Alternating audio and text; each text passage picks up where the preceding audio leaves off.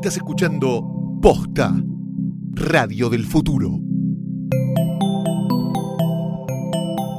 A continuación, señaladores.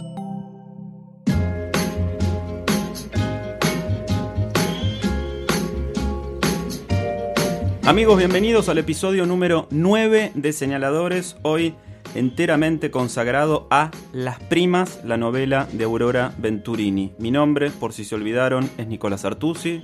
Yo soy Eugenia Sicabo y estamos compartiendo un nuevo episodio de Señaladores, este podcast que no para de sumar oyentes y lectores. Arañando los 2.000 amigos en Facebook. Si nos escuchan ahora, por casualidad, si nos encuentran por ahí, levanten el pulgar, den un me gusta en facebook.com barra señaladores o... Señaladores. Ahí tiene. Y ya este, sumamos voluntades al primer club de lectura para escuchar, lo cual para mí ya 2.000 amigos me parece bastante, bastante impresionante. A mí lo que me parece alucinante es la cantidad de tweets, de mensajes que llegan Sí. con fotos de los libros. Vemos distintas ediciones. Sí. Yo, por ejemplo, no sabía que existían tantas ediciones de Las Primas de Venturini. Me enteré por la cantidad de fotos, eh, además de- del formato digital, ¿no? Que también viene saliendo mucho. Y es muy lindo ver también las manías y las eh, locuras lectoras que tienen los oyentes, ¿viste? Como por ejemplo, esa oyente, mm, no se me, eh, se me escapa ahora el nombre, no lo recuerdo, que hace como un cuadro... Sinóptico. Sinóptico de lo que hablamos nosotros, no del bueno. libro. ¿Viste? Sí, sí, con circulitos, Es una flechitas. genia, Sí, sí. es una genia. Como este podcast tiene una rabiosa actualidad, quiero eh, felicitar públicamente a Eugenia Sicabo que obtuvo el premio Fun TV por su programa Muchas gracias. muchas Libroteca, un programa que se emite los miércoles justamente, ¿no? Miércoles en estreno. 21 horas. En sí. el canal de la ciudad. Así que los miércoles es el super día de Chicago, porque está a la mañana bien temprano en No Somos Nadie, el programa de Barsky, donde lo último que recomendaste, según vi, es La carretera, carretera de Cormac McCarthy. McCarthy, un libro que Librazo. leí. Sí, que leí hace, hace bastante. Después tenés el estreno mundial de De Señaladores. señaladores. Lo los más miércoles. importante que hago el miércoles. Por eso. Claramente. Y a la noche, a las 9 de la noche, la pueden ver en el canal de la ciudad. El otro día debo decir que pesqué una repetición de un programa viejo donde entrevistabas a John Berger y quedé impactado y maravillado no solo por tu dominio del inglés, a la altura de un británico, justamente de hacer bromas con un británico, sino por la preciosidad de la entrevista. Así que te Ay, felicito muchas gracias. Es una públicamente. de mis entrevistas preferidas. Es genial. Porque Berger es un tipo muy parco. Muy pa- No, pero lo hablan. y lo holandés. Sí. Y esa es como, ¿viste? es como el golazo del entrevistador. Hizo ¿no? bromas, Sí, John hizo Berger. bromas. Hablamos de, de alcohol. Sí, sí, sí. de- de Estuvo- su familia, estuvo muy bien. Estuvo muy bien. Quiero decirles a los oyentes de señaladores, muchos de ellos, que nos dicen, ¡ay! Sale el miércoles, no llego con la lectura, me lo no pierdo. importa, No. chicos, tranqui, si es un podcast. Claro, esto es radio on demand. O sea, si no llegas al miércoles con la lectura, lo escuchás el jueves, el viernes, el mes que viene, el año que viene, en otro siglo, no importa. La radio del futuro es así. Es a pedido. Es más, si no llegaste con una lectura y te querés saltear un capítulo, hoy no leíste las primas y querés pasar al episodio 10 la semana que viene, no hay ningún problema. Volvés al episodio 9 cuando vos quieras. Es el, es el, el Netflix de la radio este. Escuchás en el orden en el que vos quieras y cuando vos quieras. Así que no hace falta que estés como en un programa de radio un miércoles a la tardecita pendiente de cuándo sale al aire, porque si no lo escuchás en ese momento se pierde para siempre. Incluso se puede escuchar antes de leer el libro, algo que mucha gente preguntaba, si no te importan los spoilers. Para Sí. mí, hoy justo una oyente de, de Metro me decía cuánto había spoileado de la carretera de McCarthy. Y yo soy muy fan de los spoilers, porque no me parece que en literatura eh, la trama necesariamente haga mella en, en el disfrute del lector, en, en el tono en el que te sitúa un autor, en esas horas en que vas a pasar inmersa en ese universo. Por supuesto, si hay un turning point eh, que te va a joder. eh, Turning point. turning point. Si va a Ah, ser un sexto sentido de, de la literatura, bueno, ok. eh, si, si van a estar todos muertos, no te lo voy a contar. Pero realmente hay muchísimos detalles que uno puede tener, incluso como, como comparación a la hora de leer. Sí. Pero si nos escuchas antes y lo lees después, decís, ah, mira, Nico dijo tal cosa, Euge dijo tal otra. Es un modo de, de conversar con otros lectores, que no deja de ser eso un club de lectura. Sí, yo tengo una posición tomada muy eh, favorable al spoiler. Escribí una columna en La Nación hace algunas semanas, la pueden encontrar en mi página nicolasartusi.com con distintos argumentos. Uno, el más obvio, es que si a un periodista deportivo no se le exige en el análisis del partido, que no diga cómo salió el partido, por si alguno lo grabó y lo ve más tarde, ¿cómo un periodista cultural se le va a exigir que no hable del final de una temporada de una serie o del final de una película cuando está haciendo un análisis crítico de eso? Es absurda la idea, porque uno, el periodista o el crítico, trabaja con esa materia y la trama es eh, el ingrediente principal o uno de los ingredientes principales Y de es esa tan materia. solo uno en Claro. literatura, ¿no? Como- Exacto, no A importa. no desesperar, claro. Ahora, te digo, como siempre trajimos la My Cup, que es la taza de los amigos de Gato Store. Y qué rico el café que me hiciste Eh, hoy, Nico. Hoy te tocó un saborizado. Hoy me encantó este Sí, caramel, sí, loco. sí. El más este eh, estricto defensor de la práctica cafetera va a decir como un saborizado para una chica como la señorita Sicabo que no teme en experimentar nuevos sabores, está bien. Está muy bien. Claro, yo me tomé un ristreto en mi eh, My Cup, pero hoy me vuelvo completamente loco porque tenemos sobre la mesa el retrofón. No lo puedo creer. Es El- impresionante. El color, el color es el de aquellos viejos teléfonos públicos. De baquelita. No, no, pero los públicos, Claro. los antes de Sí, sí, los de Entel. Telefónica. Claro, Sí. los de Entel, exacto. Exacto, el color naranja. Le regalé uno igual a mi abuela. Que lo sepan los amigos de Gato Store, que mi abuela lo usa todos Gran los días. regalo para una abuela. Sí. Grosso. Y por eso hoy tenemos el retrofón acá sobre la mesa, un día que leemos Las Primas, la novela De Aurora eh, Venturini. de una abuela de 85 años. Y nos lleva de viaje a un mundo analógico este retrofón y es una gran razón para, para tener un teléfono de línea que parece algo, una costumbre olvidada, porque esta creación de gato parece el teléfono con el que el comisionado Fierro se comunicaba con Batman en la serie de. Adam West. La diferencia es que lo tenía abajo de una campana de vidrio como esa que tienen las eh, panaderías para guardar las medialunas. Levantaba la campana de vidrio y estaba el teléfono y lo llamaba Batman. Excelente regalo para los nostálgicos para comunicarse como en los viejos tiempos y aparte pueden entrar en gatostore.com ponen el código posta al hacer el checkout y tienen 30% de descuento en todos los productos de gato, que es un beneficio exclusivo del Club Señaladores. Porque nos parece muy lógico que siendo un club de lectura tenemos que tener beneficios para nuestros seguidores. ¿Qué te miembros. parece? ¿Qué te parece? Y aparte, es muy lógico también para un capítulo como este, el capítulo 9 de Señaladores, cuando vamos a leer en conjunto las primas, que tengamos un retrofón como este. Es casi un homenaje, Sí, te diría. Porque si algún teléfono tenía a Aurora Venturini, que falleció este año, eh, a los 90 y pico, en su casa de La Plata, seguro que era un Es teléfono como ese, este. sí, sí, claro, sin duda. exacto. Sin duda. Incluso el chiste de que no tiene mm, disco, sino que es digital, porque bueno, digo, somos retro, pero también queremos discar un poco más rápido. Sí. Porque Cuando vos tenías si que lo vas llamar, a usar. claro, a un, a un número que te fijabas que Muchos tenía muchos nueves, nueves, no, decías, muchos uy, qué nueves, largo, no". mejor no llamo, que llame él, decías vos. Bueno, la cuestión es que tenemos las primas. Las primas es un caso rarísimo en la literatura argentina. Porque en el año 2007 ganó el premio Nueva Novela de página 12, un premio que tuvo un jurado eh, integrado por Juan Boido, Juan Forn, Rodrigo Fresán, Alan Pauls, Sandra Russo, Guillermo Sacomano y por si faltaba alguien, ¿no? Juan Sasturain. Estaban todos. Estaban todos. Claro, en el año 2007 este jurado eh, entregó la eh, primera edición del premio Nueva Novela de página 12 a Las Primas. No sabían nada de su autora, que había enviado el, el original bajo el seudónimo Beatriz Portinari. Cuando digo el original, literalmente mandó el original, ella mandó... Sí, escrito a máquina. Escrito a máquina y con las correcciones en liquid paper y con no anotaciones al margen. Sí, porque leí una entrevista que se las recomiendo fascinante de Leila Guerriero a ella en la revista Gato Pardo. Una entrevista larguísima que es casi un libro en sí misma y donde se cuentan muchos de los secretos de la misteriosa vida de Aurora Venturini. Cuando eh, a la periodista, creo que era Liliana Viola, me parece. Es Liliana Ah, Viola. Conozco la e- esta que vas a contar, sí la conozco. Perfecto. Cuando a la periodista Liliana Viola le corresponde la misión de llamar, Informarle que de era- informarle, de llamar a la casa, hola, sí, hablo con Beatriz Portinari, sí, señorita, ¿quién habla? Ah, la llamo de página 12 para decirle que ganó el premio Nueva Novela. Eh, ahí se delata que la ganadora, que todo el mundo esperaba que fuera una jovencita por el pulso y la atención de su escritura, era en realidad una señora de 85 años, Aurora Venturini, que tenía un pasado extraordinario y a la que a la pregunta de si era ella, qué sé yo, cuando le informan que gana el premio de nueva novela de página 12, ella contesta, ay, qué suerte, esta novela eh, tiene que ser leída porque las primas soy yo. En realidad la llama para decirle que es finalista. Hmm. Y eh, Venturini le dice, sería muy importante que esta novela ganara. Y ella le dice, ¿por qué? Porque soy yo, porque mi familia es Las así. primas soy yo. Las le primas dicen. soy yo. Hace la gran Flaubert. ¿no? Claro, de que Cuando decían. le preguntaron quién Madame- es Mamma Bovary, Mamma Madame Bovary soy, yo. ¿no? Eh, Aurora Venturini, un personaje extraordinario, tenía 85 años cuando ganó el premio Y eh, tenía Nueva mucha Novela. obra escrita, tenía mucha cosa publicada. Pero siempre en ediciones de autor o regional, nunca en una gran editorial, nunca había recibido una reseña.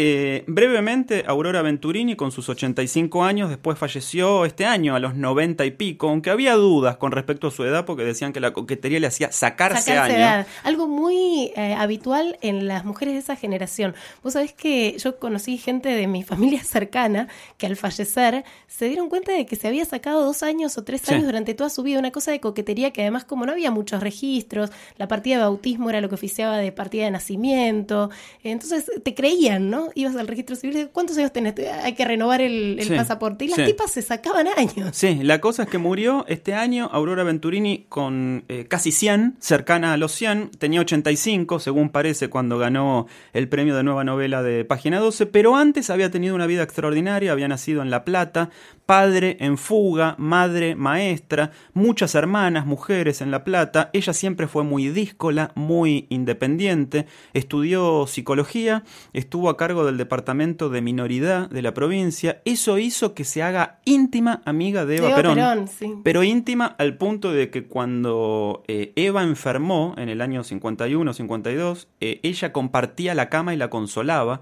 Cuando Evita era apenas una bolsa de huesos, dice Aurora, aunque Aurora era bastante fabulera también, que la noche que murió Evita ya estaba en la habitación de al lado, eh, guardando vela, justamente. Después en el 55, con la mal llamada Revolución Libertadora. Sí, ella la- se va de Argentina, sí. Claro, la proscripción del peronismo, ella se va, se va a vivir a Francia, durante 20 años se hace amiga de eh, Simón Sí, de de Camus. de Camus, de Sartre, de, de- de todos los existencialistas.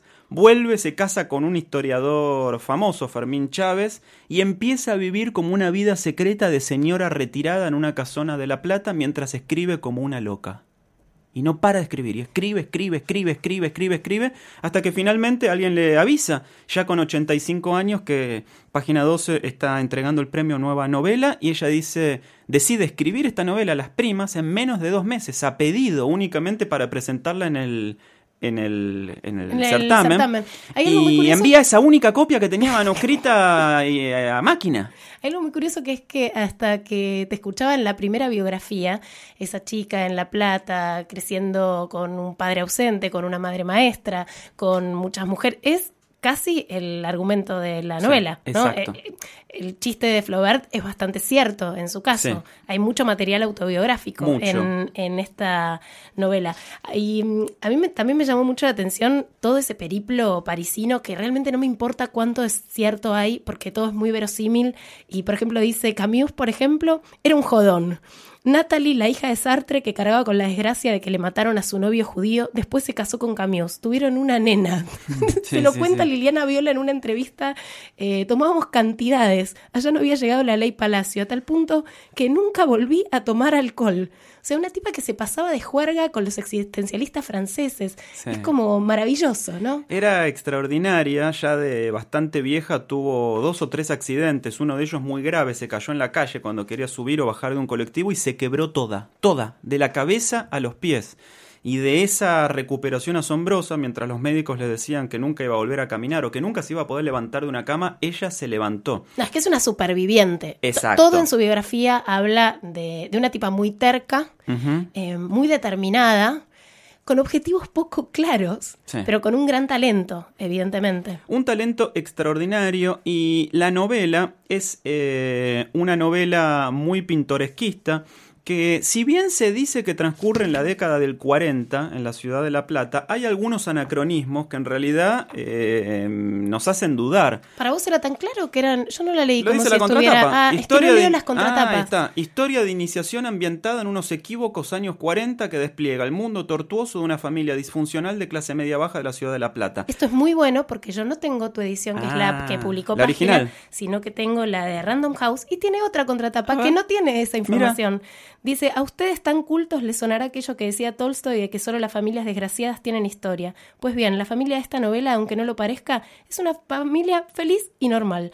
Todos sufren algún retraso mental o físico, pero si miramos bien, eso pasa hasta en las mejores y más reales familias. Claro. Nos eh, gusta más esta contratapa, Sí, pero ¿no? por el detalle de que no es ni feliz ni normal. La, la familia es meramente irónico. Digo, hay dos anacronismos. Primero que nos hacen saber que nos transcurre en la década del 40. Primero se cuenta que en la casa hay televisor.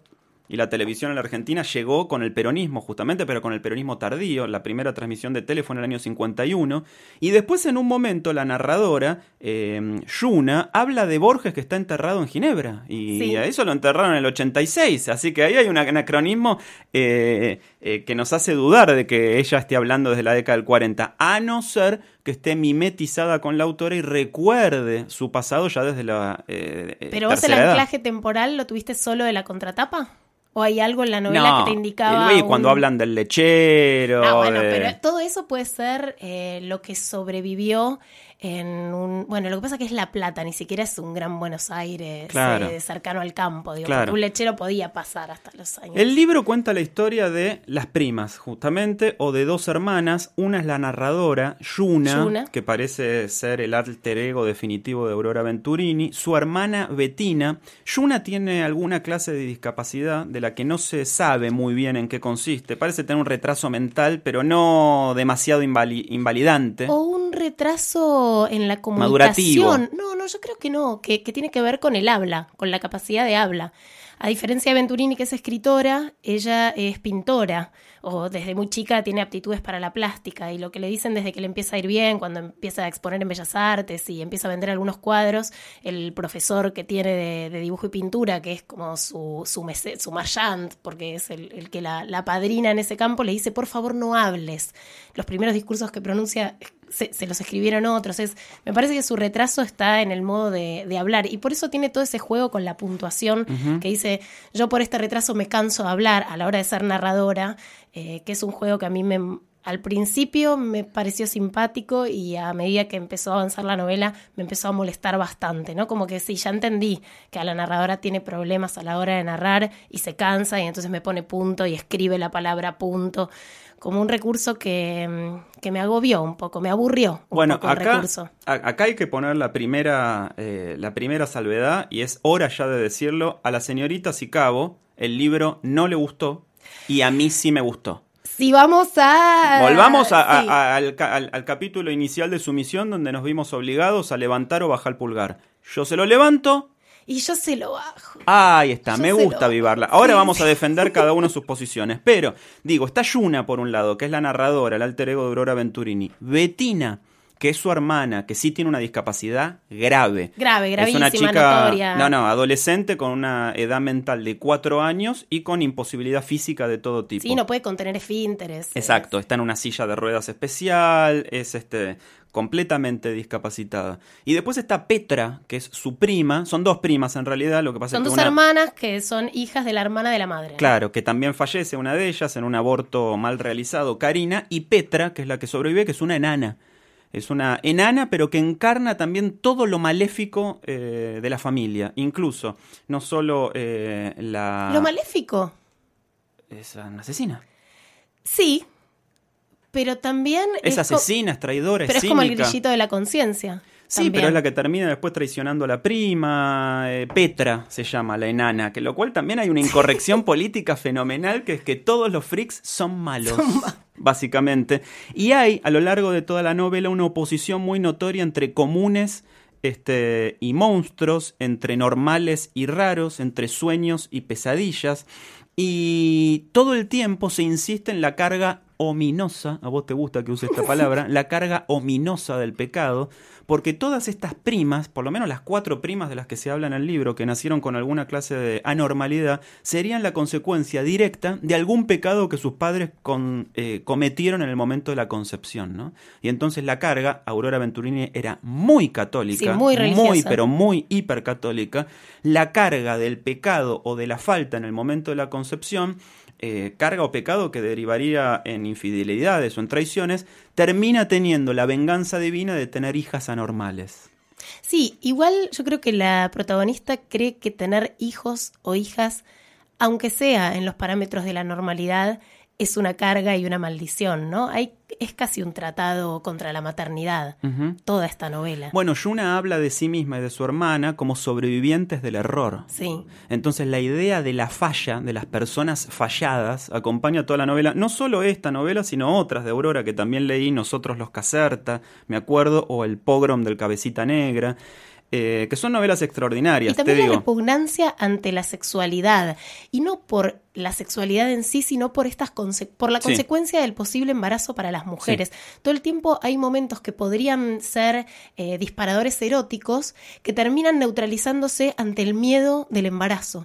Eh, un miedo por demás justificado porque otra gran temática de la novela es el aborto y Sí. el aborto realizado en condiciones de ilegalidad como lamentablemente sigue siendo en la Argentina. En ese punto hay una bajada de línea mm, bastante interesante, siempre desde el absurdo, ¿no? El tono de la novela eh, es bastante paródico, se mueve en las arenas de lo absurdo, tiene mucho de humor, de un humor negro, ¿no? Muy bien explotado, pero está esto, ¿no? La sexualidad, sus consecuencias nefastas para las mujeres, casi nunca asociada al placer. Nunca. Porque también eh, Petra, la enana, que en un momento se empieza a dedicar a la prostitución, eh, tiene, tiene una mirada muy cínica sobre eso. No hay ningún cuerpo gozoso, no hay ningún cuerpo realmente deseante. Hay una tía incluso que es...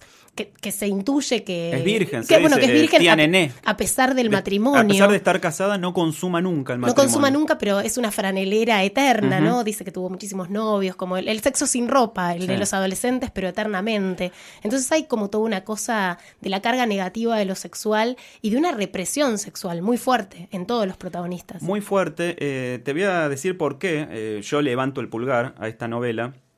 Entre otras cosas porque la novela recibió el premio de Página 12 en diciembre del 2007 y yo la leí, verás que tengo la edición de Página 12, está marcada en enero del 2008. Sabes que te copié y estoy haciendo lo mismo. ¿En serio? Es que es muy lindo Sí, poner eso. sí, sí, sí. Y en enero del 2008 la leí y después la dejé ahí. Después leí El pogrom del Cabecita Negra, Eva... Ay, la biografía que escribió de Eva Perón, que ahora no me acuerdo. Es que yo la leí llama. por vos, yo no la había leído. Ah, Nosotros los Caserta. Leí varios libros después de, de Aurora Venturini. Y retomé el libro y lo volví a leer ahora, este mes de julio, o sea, ocho años después de haberlo leído originalmente.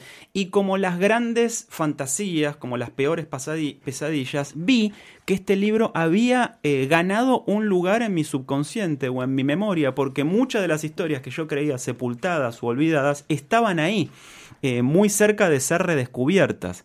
Y en ese punto yo pienso que la novela es extraordinaria porque eh, ocupó un lugar en mi subconsciente. Siempre cito, creo que es una frase de Jung, pero soy tan impune de citarla sin, sin autor, que es este, esa frase que dice que los sueños son cartas que nos llegan con el inconsciente que, nos, que las firma, ¿no? Y es una frase que me parece poética y naif a la vez. Yo que tengo una vida onírica casi tan intensa como la real. Yo vivo más de noche que de día. Sí, Vos no sabés la claramente. cantidad de cosas que yo No sueño. el presupuesto que tiene mi inconsciente. Sí. O sea, Hollywood no entiende nada. Sí, me siento muy identificado con eso. Y no puedo entender a la gente que se levanta a la mañana y dice, no me acuerdo que soñé. No, no, no sueño, o peor no te dicen, sueño, no. no soñé nada. Te Y hay gente que te dice, yo no sueño, Sí. no hoy no Claro. nada, tipo, nunca sueño no nada. Bueno, eh, en ese punto... Pero el- pará, me intriga mucho. ¿Por qué, qué? qué cosa pervivió de esta novela en tu inconsciente que encima Bueno. aparece en tus sueños? eh, lo, sobre todo la idea de la monstruosidad que anida en la normalidad.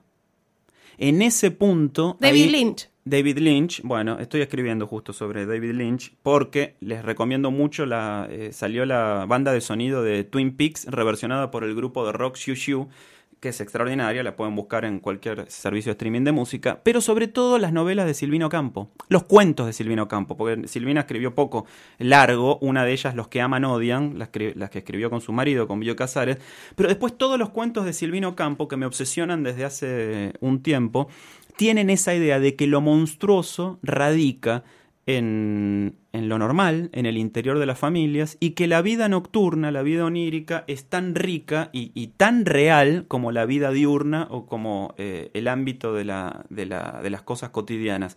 Y en ese punto yo creo que si algo le debe a alguien, eh, Aurora, es a Silvina Ocampo, esa idea de, primero, la fascinación por los pobres. Silvina decía, eh, amo a los pobres, decía como toda señora rica, y en una de estas entrevistas, no me acuerdo si la de Liliana Viola o la de Leila Guerriero, Aurora dice lo mismo, siempre me fascinaron los pobres. Y, aquí los pobres, porque es una familia de clase media baja, son eh, contra toda corrección política monstruos, como son monstruos los deformes, como son monstruos los padres, los hijos, las primas, y sobre todo cómo eh, viven en un ambiente eh, completamente onírico, pero que es mucho, mucho más aterrador que la eh, peor de todas las pesadillas porque es real. Y me di cuenta que a medida que iba releyendo el libro, ocho años después de haberlo leído por primera vez, esos personajes, Yuna, Betina, el profesor de Bellas Artes, el Tano, con el que después se emparenta la prima Petra, que tiene un nombre tan este, gracioso como Cacho Carmelo Cachitos Pichafoco, eh, habitaban en algún lugar. Los tenía vivos adentro de mí. Y eso, la verdad, No me quiero lo... convivir con esa gente. Es Yo como- convivo todas las noches, ocho horas por día convivo con ellos. Es Guano cuando me Vas, voy a dormir. Guano Vas, Exactamente. Guano Vas, es Eh, Freaks. sí, es la película Freaks. Bueno, de hecho, eh, la comparación es inmediata con la película Freaks, la de Todd Browning de la década del 70, cuando habla del, de la década del 30, cuando habla del niño chancho y del niño canelón. Cuando el ella niño Canelón es ca- para mí es está sacada impresionante de, de, del niño- Freaks, sí, de que era el, el hombre torso. El hombre torso es Freaks. tremendo, sí. Por lo cual, digo, de, mirá que leo mucho y he leído muchísimo a lo largo de mi vida, pocas novelas han ocupado un lugar en mi subconsciente y en mi memoria como esta. Mira, Así que yo- le levanto el pulgar. A ver, animate vos a, A ver, yo bajárselo. creo, no, un comentario anterior. Eh, creo que solo porque tenía en mi imaginario la película Freaks, de la que estamos hablando, que es un clásico blanco y negro, ¿no? De, de los primeros tiempos del cine, y porque esa película se filmó con freaks reales, o sea, con gente con deformidades extremas, que, que uno, o sea, si, si no sabes cómo es el proceso de producción de esa película, realmente creerías que está hecho en efectos, o sea, realmente ha avanzado mucho la, la humanidad, ya hay poca gente que, esperemos que, que nadie nazca con, con ese tipo de anomalías, ¿no? El torso es una persona que es No, solo yo creo un torso. que sí. No, Bueno, creo que ya nacen igual, pero lo que pasa es que los vemos menos, están invisibilizados. Eso fue lo, re- lo revulsivo de Todd Browning, mostrarlos. ¿Vos crees? Sí, pero bueno, no quiero Bueno, pero solo por tener ese, ese referente en lo real, se me sostiene el verosímil de esta novela. Si no, el verosímil a mí se me, se, se me cayó muchas veces. Ah, Pero a mí eso no me importa si es el mundo de los sueños, en definitiva. No importa, no es por eso que no me gustó. Eh, no me gustó porque se me hizo reiterativo el recurso de escritura. Eh, estoy viendo mis notas y ya en la página 62 barra 63 dice, me aburre que diga cómo elige las palabras, es un hallazgo cómo las usa, sería más efectivo si no aclarara nada. Uf, me digo yo a mí misma, como, uy, me empecé a aburrir. Página 62, ella cada vez que la, la, narradora, que en principio es alguien que tiene esta incapacidad en el habla, pero sí puede pintar hermosamente y sí puede escribir, y por eso accedemos a sus memorias, eh, hace todo el tiempo la aclaración de que para ella es difícil seguir adelante y entonces tiene que ir a buscar, por ejemplo, palabras en el diccionario. Y cada vez que aparece una palabra, en principio un poco complicado, que no se correspondería con el monólogo de una chica de 18 años, pone entre paréntesis diccionario. Y después idem. empieza a poner idem. Y eso funciona durante casi toda la novela y llega eh, casi al final y te dice, página 103, idem eh, es, significa que de vuelta va al diccionario. Sí, Aurora, eh, te estamos leyendo. Desde la página 73 nos empieza a parecer aburrido. En la 103 me aclarás el, el mecanismo que era a todas luces evidente. Todo eso a mí me hizo, me cortó mucho la lectura. A mí no, y te explico por qué. Primero porque en una de las primeras páginas ella dice que su narración es una melopea absurda, y me, me- como, como figura retórica me sí, pero que lo encanta la idea me encanta, absurda. pero que lo exhiba no hace que a mí me resulte menos atractivo Está como bien, lectora. para mí tiene que hacerlo porque en definitiva ahí es donde está el camino del héroe o de la heroína en este caso, que es finalmente encontrar su propia voz. Ella lo encuentra, la encuentra su propia voz primero con la pintura y después con la expresión. Una chica que tenía graves eh, dificultades mentales, que prácticamente no podía saludar, no podía decir buen día sin trastabillar, termina contando la historia de su familia aún con fallas como eh, eh, que refuerzan esa idea, como la prescindencia de los signos de puntuación o las fatigas y demás, y transmite muy bien, contagia al lector de esa idea de eh, hartazgo y de esa idea de eh, asfixia. Sí, pero si me contagias el hartazgo, me estás aburriendo un poco al mismo tiempo. Yo creo que es el efecto estético de la novela. En 166 páginas, es corta la novela, uno termina eh, fatigado como si hubiera corrido una maratón, porque realmente es eh, angustioso llegar al final. Pero calculo que está muy bien, eh, y, que fue una decisión estética muy radical de Aurora, la de transmitir al lector la misma fatiga y la misma asfixia que tiene ella, Yuna, la narradora, al tratar de contar la historia de su familia. Tal vez influya porque, bueno, las condiciones en las que leemos, el momento en los que nos llega una novela, eh, no somos seres neutrales a la, hora, a la, hora de leer. Esto era un gran pendiente que yo tenía. Sabía todo sobre ella por haber leído notas periodísticas, sabía que había ganado el premio de Página 12 y quién era el jurado. Casi que te podía hablar de la novela sin haberla leído, sí. porque tenía mucha meta información de la novela. Entonces llegué con mucha expectativa. Claro, eso en, te jugó en contra. La entrevisté a Malena Pichotti y me dijo, tenés que leer Las Primas, es una novela que me rompió la cabeza. O sea, tenía como muchas referencias cruzadas de que esta era la novela. Y lo que me pasó, y esto sí me pasó muy pronto, es que a mí me hizo acordar mucho, pero mucho, mucho a una novela de la cual yo soy fan, que es la primera novela de Fernanda García Lago, que se llama Muerta de hambre. Y me fui, la fui a buscar, de hecho la traje hoy para mostrártela y la tengo sobre la mesa de, señaladores, que la publicó Fernanda en 2005 y esta novela de Venturini es de 2007. Yo no digo que la haya leído, eh, y además tiene obra anterior que da cuenta de, de, una prosa parecida y de un estilo similar. Pero si esto no fuera así, y si Aurora Venturini no tuviera la edad que tiene, la biografía que tiene, los libros que, que tiene antes publicados, yo diría que es un plagio. Uh, en serio, ah, es, como, una denuncia. ¿Banchero? Es un tono. ¿Podés llamar por favor a los abogados de posta.fm? Porque estamos tirando una especie complicado. Para Eugenia. Sicabo, la María Kodama de los podcasts. Denuncia plagio en vivo. Placas rojas. No, claramente no es un plagio, pero hay algo del tono, hay algo. El Muerta de Hambre es el monólogo de una chica gorda que está muy enojada con su familia y que también tiene todo un problema con el cuerpo y que es muy irónica y que tiene mucho humor negro y que si entráramos en algunas descripciones casi que podrían ser análogas al hablar de una o de otra. Y a mí me retrotajo a ese universo y dije, yo esto ya lo leí, pero lo leí mejor. Lo leí sin que me digas que te cansa la puntuación, lo leí sin que me digas que tenés que ir al diccionario, lo, lo leí sin esa, eh, esa floritura que a mí, a mí me hizo ruido, realmente me hizo ruido. Y hay otra cosa que me hizo ruido que es que me daba lo mismo que la trama termine en cualquier capítulo. Eh, en un momento me di cuenta de que era pura forma esta, esta novela y una forma original, pero que a mí me había aburrido. Entonces casi que podía haber no, no terminado de leerla, podría no haber llegado al final. Por ese motivo vos le bajás el pulgar y yo se lo subo, porque a mí la forma no me aburrió, me asfixió, me agotó, me dejó golpeado como si me hubieran dado una piña, pero creo que esa era la ambición estética que tenía Aurora. El jurado en el fallo dijo, Las Primas es una novela única, extrema, de una originalidad desconcertante que obliga al lector a hacerse muchas de las preguntas que los libros suelen ignorar o mantener cuidadosamente en silencio. Este es el fallo del jurado. Uh -huh. Y me parece que la idea de originalidad desconcertante justamente es muy precisa porque te desconcierta. Hay momentos en los cuales no, no podés identificarte con ningún punto de vista porque todo es el de, eh, todos los puntos de vista corresponden a seres fallados y uno siempre tiende a ubicarse en el bando de los normales.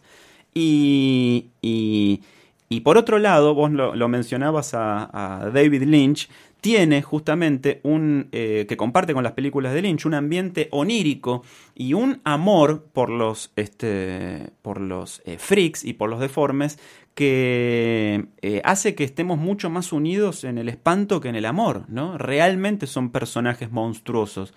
Pero a pesar de todo y a pesar de considerar a sus criaturas como sobrevivientes del error, yo creo que Aurora en el fondo no los juzga y termina eh, teniendo una posición casi maternalista, ella que no tuvo hijos, acaso como las que tenía cuando era funcionaria de minoridad y se encargaba de ubicar a sus monstruitos o a sus negritos en familias bien que pudieran criarlos. Me parece que, que la historia ahí este, traza una, una elipsis y es muy cierto lo que vos decís, que es imposible leer esta novela sin leerla con la, con la eh, biografía, biografía, de, de ella, en la cabeza. Bueno, pero justamente es como ciertas eh, obras del arte moderno, ¿no? En, en plástica, que, que, si no vienen acompañadas del manifiesto, eh, pierden cierto, cierto sentido estético. No digo que sí. estén mal. Eh, yo tenía toda esa metainformación y sin embargo no, no colaboró para que eso me enganchara. Sin embargo, a ver, la originalidad eh, es, indudable, más allá de que para mí tiene antecedentes, pero, pero es, es una prosa original. Eh, hay algunas cosas que, que rescata de un habla antigua, que la va mechando con un habla muy actual, por ejemplo, términos como carucha o deschavetada. Yo tengo un montón de palabras eh, como en- entre, entre circulitos, como anacronismos, que, que funcionan muy bien en, en esa prosa. Hay. Hay una cosa que a mí me interesó mucho que es toda la, la denuncia de, de los abortos, de- del modo en que se realizan los abortos en la Argentina, eh, que no está puesta panfletariamente, pero que termina en muerte, ¿no? Eh, y el modo en que esta narradora eh, encara eso, ¿no? Dice en un momento, supe que ya no haría falta llamar a un médico para Karina, que iba en busca del bebé perdido. Dormí tranquila hasta que el día siguiente, cuando me noticiaron la repentina muerte de Karina, que yo ya sabía, me alegré, porque en cualquier lugar se estaría mejor que en este mundo desgraciado.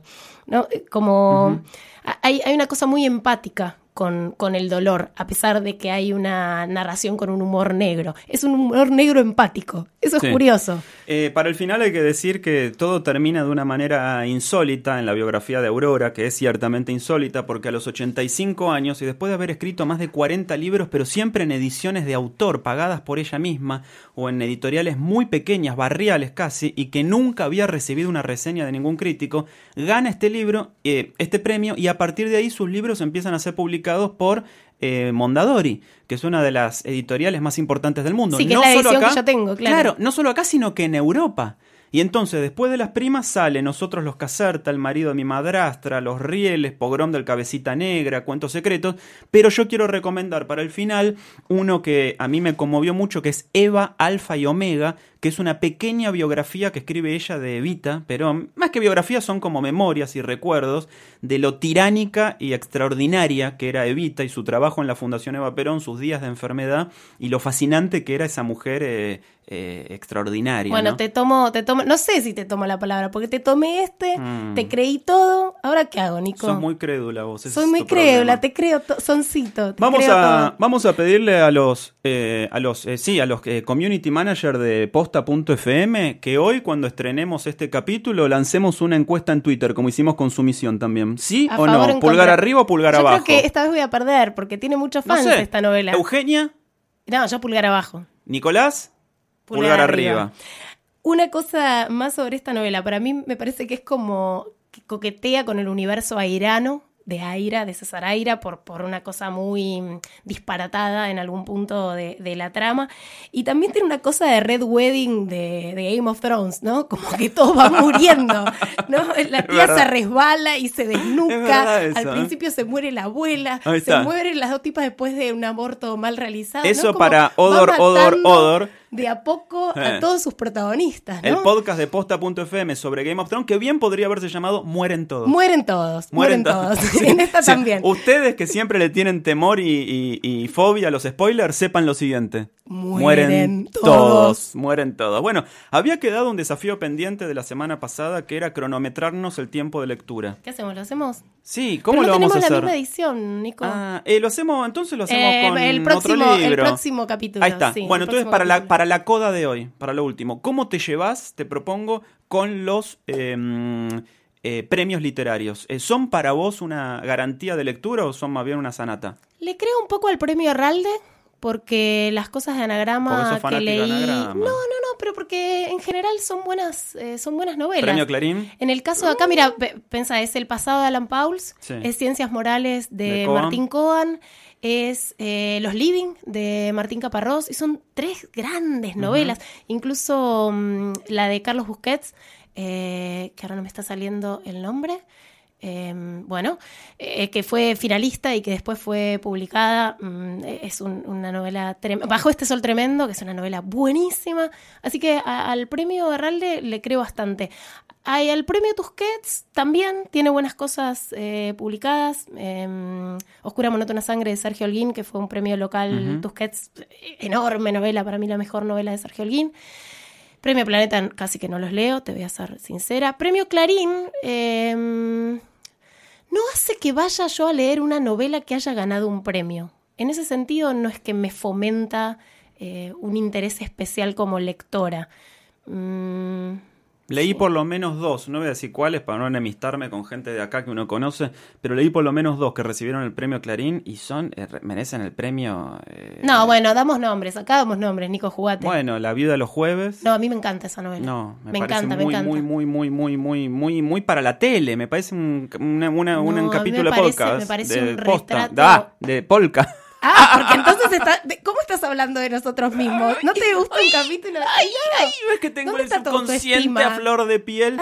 No. La viuda de los jueves me parece un, un capítulo de amas de casa desesperadas, No, ampliado. A mí me parece un gran retrato de la clase alta argentina No, que me vivía en naif, country. completamente naif. Eh, Te mando un beso, Claudia Piñeiro, pero no, no. A mí me parece una gran, naif. pero una gran novela, Ay, muy estamos- bastardeada por la por su adaptación cinematográfica, sin Bueno, embargo. no la vi, así que no solo, veas. solo me quedo Además, con la novela. le hace algo con el final que, que no se le hace un libro. Eh, otro premio Clarín, eh, Más liviano que el aire, de Federico Janmer, es Ah, una bueno, gran sí, novela, es así, está exacto, muy bien. Es así, leí una noche con Sabrina Love. De Pedro Mayral, Pedro la primera novela sí. de Pedro Mayral. Y, y el primer premio Clarín de Y novela. el primer premio Clarín de novela, Ese sí me estaba gustó. Roa Bastos en el jurado. y Y, demás. después. no ¿qué leía a otro? Bettina González. No, No, sé. ¿pa' qué? que no sé. Pero bueno, es vamos a un leer a es Flaubert, vamos a leer a Maprú, qué sé yo, no sé. Ay, no, no, ¿pa' qué? Digo yo, ¿no? ¿Pa' qué? El premio de nueva novela página 12 está discontinuado. Eh, Fue el único, me Por parece. eso, sí. Eh, lo ganó porque esperaban nuevas narrativas y le, le apareció esta señora que además empezó a hablar mal de todo el mundo. Sí, sí, sí. Daba sí. entrevistas eh, absolutamente Pero yo incorrectas. que una de las pocas cosas lindas o gratas de tener noventa y pico de años es que puedes decir cualquier Que no te cosa. importa nada. No te importa claro, nada. no te importa nada. La impunidad de la vejez. Eh. Es lindo llegar a viejo para ser impune, ¿no? Exactamente, amigos, síganos en facebook.com barra señaladores y también en Twitter a través de arroba posta FM porque vamos a estar publicando hoy la encuesta pulgar arriba o pulgar abajo para las primas. Yo le doy pulgar arriba, Eugenia Sicabo. Pulgar abajo. Por suerte estamos unidos en la pasión por el café, no siempre por las lecturas. Hoy tuvimos el café en la eh, My Cup de Gato Store y estuvimos toda... No sonó. No sonó, No sonó, es verdad, ¿eh? ¿Qué pasa? ¿No Yo tiene tenía... líneas? No sé. Ah, Ah, no pagó es- Entel. No pagó Entel. No pagó Entel. No sonó el sensacional retro font de un color eh, naranja baquelita, como decía la señorita Sicabo, igual al de los viejos teléfonos públicos de Entel, que estaban bajo las campanas esas. Divinas estas ¿Te campanas. acordás? Me encantaría Con que ese, como. mm, Era acrílico, ¿no? Sí, Un sí. acrílico medio ámbar. Sí, sí, sí, era hermoso. Hermoso. Y el retrofón es una creación de gato que, que parece un teléfono antiguo de esos eh, analógicos, justamente En de este Entel. teléfono no podés hablar menos que media hora, ¿no? Me da la impresión de que vos agarras ese tubo Sí. y no puedes hacer una conversación, tipo, no puedes hablar cinco minutos. No, y aparte ¿Cómo? enrollás el cable Enrollás mientras el estás cable, hablando. Le enganchás el dedito gordo. Sí, como- ¿te acordás que a veces el cable quedaba tan enrollado claro. que tenías que darlo vuelta, vuelta, vuelta, vuelta porque ya no, no, no tenía largo directamente, no tenía longitud? En la cama, estirar la pierna. Habías, hablabas mucho con tus amigos en esa época. Estirabas la pierna con el enganchadito del cable, entonces lo ibas tensando. Sí, Para que no exactamente. se enroscara tanto. Eh, somos de la generación que rebobinaba los cassettes con una virome y que tenía teléfonos como esto. Exactamente. Siempre cuento que el plan Megatel tardó casi 10 años en ponerle un teléfono a mi viejo en su departamento, así que somos de esa época en la que si tenías un... Los teléfonos aparecían publicados en los avisos clasificados de los diarios. Decía Hermoso. departamento con teléfono, línea propia. Línea te aclaraba, propia. ¿viste? Así que entren en gatostore.com, pona- pongan el código POSTA al hacer checkout y tengan 30% de descuento en todos los productos gato, beneficio exclusivo del Club Señaladores. Aquí termina el episodio número 9 ¡Wow! de Señaladores. 9. Vamos, nueve. Y son 13 nada más, ¿eh? así que nos quedan pocas lecturas. Anunciamos qué nos queda para la semana que viene, qué leemos. ¿Cómo no? Francamente, ay, ¿sabes qué? Francamente, déjame ser franco con vos. Francamente, Frank, vamos a leer. La última novela de Richard Ford, vamos a leer, que ambos opinamos que su versión original, que se eh, llama Let Me Frank With You, o sea, Déjame serte franco, hubiera estado mucho mejor como título. Mucho mejor el título. Richard Ford acaba de ganar el premio Princesa de Asturias a las Bravo, letras en. España. ¡Bravo! Ahí está. Antes conocido como Príncipe de Asturias, el premio, ahora le cambiaron el género porque el rey de España tiene una hija. Entonces, Exactamente. exactamente, se cambia el nombre del premio según el sexo del heredero o heredera de la corona. Richard Ford, entonces va a ser la lectura de la semana que viene. Francamente Frank, un libro muy fácil de conseguir, está en todas las librerías. Es la última novela de Richard Ford, así que se consigue en todas partes. Exactamente. Y aquí ponemos entonces el último punto para este episodio número 9 de Señaladores, mi querida Eugenia Sicabo. Mi querido Nicolás Artusi. Con la palabra que corona todas nuestras aventuras literarias, esa palabra es Fin. fin.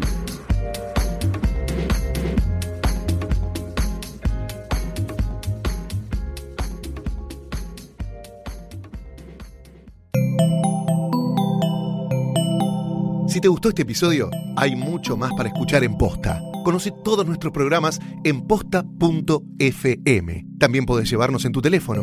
Baja la app de Posta para Android o para iPhone o suscríbete en iTunes a tus series favoritas.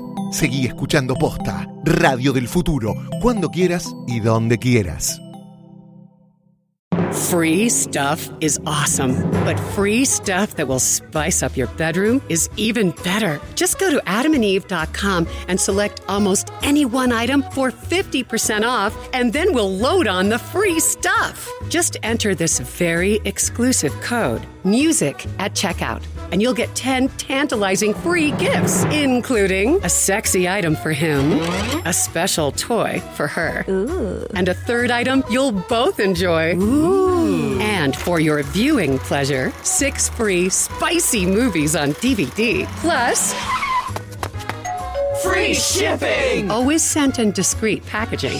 So go to adamandeve.com now. Get 50% off plus 10 free gifts when you enter the exclusive offer code MUSIC. That's M U S I C, because without it, no free stuff. That's music at adamandeve.com.